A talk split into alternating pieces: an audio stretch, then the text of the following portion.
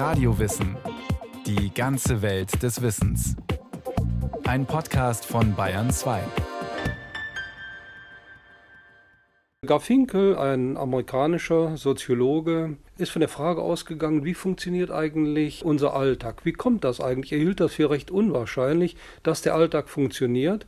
Und um herauszufinden, wie er funktioniert, hat er in den Alltag eingegriffen und hat Experimente gemacht, die den Alltag gestört haben. Heinz Abels, emeritierter Soziologieprofessor an der Fernuniversität Hagen. Wenn wir einen Menschen kennenlernen, wollen wir ziemlich schnell wissen, woran wir sind. Zum Beispiel dadurch, dass wir nach seinen Leistungskursen, seiner Lieblingsmusik oder seinem Sternzeichen fragen. Nach kurzer Zeit glauben wir dann meistens, im Bilde zu sein. Manchmal sind im Alltag Fragen auch gar nicht nötig, um herauszufinden, mit wem wir es zu tun haben. Der Typ mit der schwarzen Weste im Restaurant ist der Kellner. Die Frau mit hinter dem Rücken verschränkten Armen im Kaufhaus die Verkäuferin. Und der Herr in Grün, der nachts mit der Kelle ein Auto anhält, macht das bestimmt nicht, weil er einsam ist. Doch woher nehmen wir eigentlich diese Gewissheiten? Oder sind es nur Annahmen mit hoher Trefferquote? Der 1917 geborene amerikanische Soziologe Harold Garfinkel erforschte an der Universität von Los Angeles alltägliche Situationen. Er hatte nämlich den Verdacht, dass unser Leben, unsere Kommunikation und unser Miteinander gar nicht so selbstverständlich und wie von selbst funktionieren, wie es den Anschein hat. Er ging viel eher davon aus, dass schon kleine Unregelmäßigkeiten in unserem täglichen Einerlei alles in Frage stellen, was wir für unzweifelhaft halten. Um dies zu beweisen, führte er mit Studenten, die sich freiwillig dazu bereit erklärten, Versuche durch. Er nannte sie Breaching Experiments, Krisenexperimente, die die Welt auf den Kopf stellen sollten. Ein sehr berühmtes Experiment ist die äh, Frage, die wir jeden Tag so hören, wie geht's? Was wird eigentlich passieren, äh, wenn einer diese Frage ernst nimmt? Und er hat also Studenten losgeschickt, die äh, auf die Frage dann, wie geht's, nachgefragt haben und gesagt haben, wie meinst du das, äh, körperlich oder geistig oder wie? Und die anderen, die reagierten darauf sehr aggressiv, weil sie äh, ihre Floskel überhaupt nicht für bare Münze genommen haben. Das war ein solches Experiment, an dem deutlich wird, dass wir im Alltag sehr viel sagen, sehr viele Floskeln benutzen, ohne dass wir uns etwas dabei denken. Wir denken uns nichts dabei, weil wir in einer Vielzahl unserer Handlungen und Gespräche von Voraussetzungen ausgehen, die wir als gegeben ansehen. Hintergrundbedingungen und kulturell gewachsene Wissensbestände nennt sie Garfinkel, die in jeder Gruppe anders aussehen, die aber von jedem Mitglied in dieser Gruppe anerkannt sind. Sie bilden ein Übereinkommen, dessen Herkunft niemand mehr hinterfragt. Genau diese Selbstverständlichkeit, dieses reibungslose Gelingen interessierte Harold Garfinkel. Und äh, Garfinkel geht davon aus, in jeder Gesellschaft gibt es bestimmte Vorstellungen, wie man miteinander umgeht, wie Kommunikation funktioniert. Und deshalb hat er seine Theorie auch Ethnomethodologie genannt, was bedeutet, in jeder Gruppe, in jeder Gemeinschaft gibt es spezifische Regeln, wie die miteinander umgehen. Und dann hat er weiter gefragt, wie funktioniert das denn im Einzelnen? Und äh, um das herauszukriegen, hat er gesagt, ich greife in diesen Alltag experimentell ein und wenn etwas zusammenbricht, dann kann ich mir erklären, wie es funktioniert, wenn es eben gut geht. Also die Krisenexperimente waren Eingriffe, um zu sehen, was hält die Welt im Innersten zusammen. Harold Garfinkel untersuchte, wie diese Regeln zustande kommen. Dabei stieß er auf einen erstaunlichen Zusammenhang, der ihn auf einige Fragen brachte. Die wesentlichen Normen und Verhaltensweisen, nach denen wir unser Miteinander im Alltag organisieren, sind nirgendwo verbindlich festgeschrieben, beispielsweise als Gesetze oder Verordnungen. Und trotzdem wirken sie. Wie kommen diese Normen zustande? Wie fest und verbindlich sind sie? Unser Leben, so Garfinkels erste These, gelingt scheinbar, durch eine Art Gewohnheitsrecht, das Tag für Tag in die Praxis umgesetzt wird, was Harold Garfinkel und seine Studenten durch einfache Beobachtungen bestätigt sahen. Im Alltag gehen wir davon aus, dass es so etwas wie einen Mindestabstand zwischen Personen geben sollte, äh, und daran halten wir uns auch, ohne dass wir darüber nachdenken. Was würde eigentlich passieren, wenn wir in eine fast leere U-Bahn einsteigen und dort sitzt nur eine Person und wir setzen uns direkt neben sie? Wir können davon ausgehen, die andere Person, die wird uns ganz erstaunt angucken, etwas misstrauisch werden und nach einiger Zeit wird sie äh, wahrscheinlich aufstehen und weggehen. Verboten ist das nicht. Ich habe das mal mit Studenten getestet, ich habe sie aufgefordert, sich direkt neben einen anderen zu setzen und in allen Fällen sind die Leute aufgestanden und sind weggegangen. Warum eigentlich? Die Frage nach dem Warum beantwortet Garfinkel folgendermaßen Wer was ist, wer wir sind, wie eine Situation zu deuten ist, müssten wir genau genommen jedes Mal neu verhandeln. Doch die Macht der Bequemlichkeit, der unausgesprochenen Vereinbarungen hält uns davon ab. Im Gespräch, bei der Auslegung von Gesten, Verhalten und Ansichten. Doch sicher sein können wir uns nie, denn oft spielen wir eine Rolle, die uns nicht auffällt, weil wir sie immer spielen. Oder wir erwarten von jemandem, dass er sich an ein feststehendes Drehbuch hält. Manchmal ist das jedoch nicht so einfach. Wir merken es erfahrungsgemäß dann, wenn etwas Ungewöhnliches geschieht, ein Gespräch nicht so abläuft, wie es eigentlich sein sollte. Gespräch auf einer Party zwischen zwei Männern, die sich nicht kennen. Ja, da habe ich äh, gestern endlich meinen neuen äh, Dienstwagen bekommen. Ja, es ist ein wunderschönes Auto, ein neuer 7er BMW, glaube ich, der hat über 100.000 Euro gekostet mit Lederausstattung, Navigation und EPS und ABS. Also unglaublich. Also ich bin jetzt gefahren, glaube ich, 250 Spitze abgeregelt. Ne? Ja, interessieren Sie auch für Autos oder was machen Sie? Ich mache alles, was so anfällt. Also Raub, Erpressung, Schutzgelder eintreiben. Ab und zu knappe ich mein Auto, also meistens BMWs. Ja, und außerdem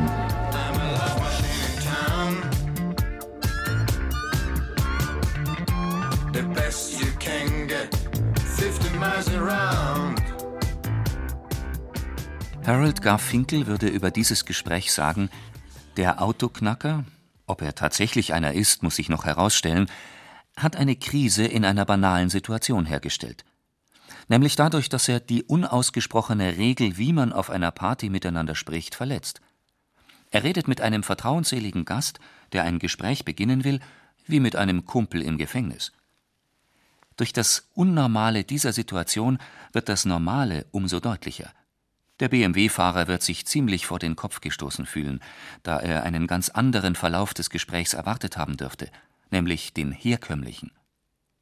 Harold Garfinkel probierte solche Kommunikationsschocker reihenweise aus.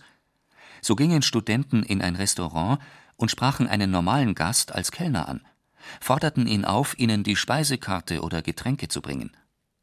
Wurden die Studenten über ihren Irrtum aufgeklärt, blieben sie hartnäckig und dichteten dem verdutzten Zeitgenossen das typische Aussehen eines Kellners an, schließlich würde er ja eine Weste tragen, ein weißes Hemd oder blank geputzte Schuhe. Und einmal kam es dabei zu einem kuriosen Zwischenfall. Alexander Geimer, Professor für Soziologie an der Universität Hamburg. Ich glaube, es war ein Professor, der in dem Restaurant als Kellner angesprochen wurde auf jeden Fall hat der sich dann quasi auf dieses Spiel eingelassen, hat dann tatsächlich Kellner gespielt. Was dann die Person gegenüber dazu veranlasst hat, auch zu glauben, es sei ein Kellner. Also da geht es um diese Praktiken, mit denen wir uns gegenseitig äh, äh, zeigen, uns gegenseitig erkennbar machen als äh, Personen einer gewissen Zugehörigkeit. Der Kellner ist nicht einfach irgendwie immer überall und nur der Kellner, sondern es gibt gewisse Praktiken, die stellen den Kellner her und führen dazu, dass wir ihn als Kellner wahrnehmen. Oder ein anderes Experiment, wo äh, Garfinkel Studenten aufgefordert hat, dass sie sich bei ihren Eltern zu Hause einmal wie ein höflicher Gast verhalten und bei allem nachfragen, dürfte ich bitte mal das Salz haben, äh, wo ist die Toilette äh, oder oh, das Essen, das hat gut geschmeckt. Das ist alles nicht verboten, aber die Eltern, die waren völlig verwirrt, dass ihre Kinder plötzlich so höflich waren und haben dann nachgefragt, geht's dir vielleicht nicht gut oder bist du überarbeitet? Das Funktionieren des Alltags, sogar Finkel, lässt sich am besten untersuchen, indem man dessen Gegenteil erzeugt. Je selbstverständlicher uns etwas vorkommt, desto anfälliger ist es für Störungen. Wir haben uns geeinigt auf bestimmte Verhaltensweisen und Rollen, um uns das Leben nicht unnötig schwer zu machen. Wie brüchig diese Konstruktionen sind, können wir ohne großen Aufwand tagtäglich erfahren. Wir gehen in einen Supermarkt, nehmen die Waren, die wir brauchen, nicht aus den Regalen, sondern aus den Einkaufskörben anderer Käufer. Dann reden wir einen Angestellten mit Euer Durchlaucht an, verlangen an der Wursttheke drei Paar Schnürsenkel und stellen uns an der Kasse nicht etwa an das Ende der Schlange, sondern mitten rein. Das alles könnte uns keiner verbieten. aber wir müssten uns ständig neu mit unseren Gesprächspartnern auseinandersetzen. Richtig kompliziert wird's, wenn wir uns in einem anderen Land aufhalten.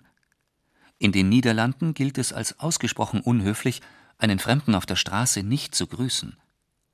In Spanien macht man sich unbeliebt, wenn man nach dem Essen in einem Restaurant am Tisch sitzen bleibt. Gibt ein Grieche ein Bier aus, beleidigt man ihn schwer, wenn man es ablehnt. Gefährlich werden kann es dann, wenn Rollenzuteilungen in politischen Witzen zur Sprache kommen. Wolf Biermann, 1976 wegen staatsfeindlicher Hetze aus der DDR ausgewiesen. Ja, sagen die, da hat einer einen Witz über die Stasi erzählt, dass die auf der Yacht waren und, und haben nur einen Hasen gefangen und stehen alle um den Hasen rum und treten den immer und sagen, gibst du endlich zu, dass du ein Wildschwein bist. Der Sinn von Interaktionen, so der soziologische Fachbegriff für aufeinander bezogenes Handeln, wird immer lokal und der Situation entsprechend geschaffen. So muss in Wolf Biermanns Witz die Staatssicherheit der DDR-Diktatur das tun, was sie immer tut. Sie passt sich der Situation in der ihr bekannten Weise an, spielt den Part des Verhörenden. Eine andere Möglichkeit der Kommunikation, das ist die Pointe des Witzes, hat sie nicht. Harold Garfinkel spricht hier von unterschwelligen Ritualen, die einzuhalten wir uns alle mehr oder weniger verpflichtet haben. Ähnlich wie Schauspieler, die auch nicht auf die Idee kämen, in einer Hamlet-Aufführung den Text von Schillers Die Räuber zu sprechen. Trotzdem sind solche Verwirrungen denkbar und nach Harold Garfinkels Ansicht sogar nötig, um den Wert von Interaktionen herauszufinden. Oder eine andere Sache, wenn man zu seiner Angebeteten sagt, ich liebe dich, und die würde dann nachfragen, was meinst du denn mit Ich liebe dich? Und äh, ich mache es dann ganz genau und sage dann, das kannst du unter L im Brockhaus nachlesen, da steht das genau drin. Da kann man davon ausgehen, diese Beziehung, die wird so nicht funktionieren. Jeder denkt in das, was der andere sagt, das hinein, was ihm auch wichtig ist und was er hören möchte. In seinen Experimenten stellte Harold Garfinkel auch in Frage, dass in einem Gespräch notwendig und immer sinnvolle Informationen ausgetauscht werden vor allem dann, wenn man zu wissen glaubt, wer mit einem redet und warum. Seine These Man spricht sehr häufig nicht mit einer konkreten Person, sondern mit der gesellschaftlichen Position, die dieser Mensch hat. Wir agieren auf einer Folie, und Kommunikation ist in erster Linie Übersetzungsarbeit. In seinen Versuchsreihen sah das dann so aus. Agnes Elting-Camus, Soziologin an der Universität Düsseldorf. Also die Studenten waren gebeten worden, sich vorzubereiten auf ein Gespräch mit einem Psychologen. Und sie sollten äh, von sich aus Fragen stellen an den Psychologen und wichtige Dinge für sie zusammenfassen. Und dann hatten die Psychologen die Aufforderung bekommen, auf die Fragen der Studenten, die nämlich die wichtigsten Dinge in Frageform formulieren sollten, nur Ja oder Nein zu antworten.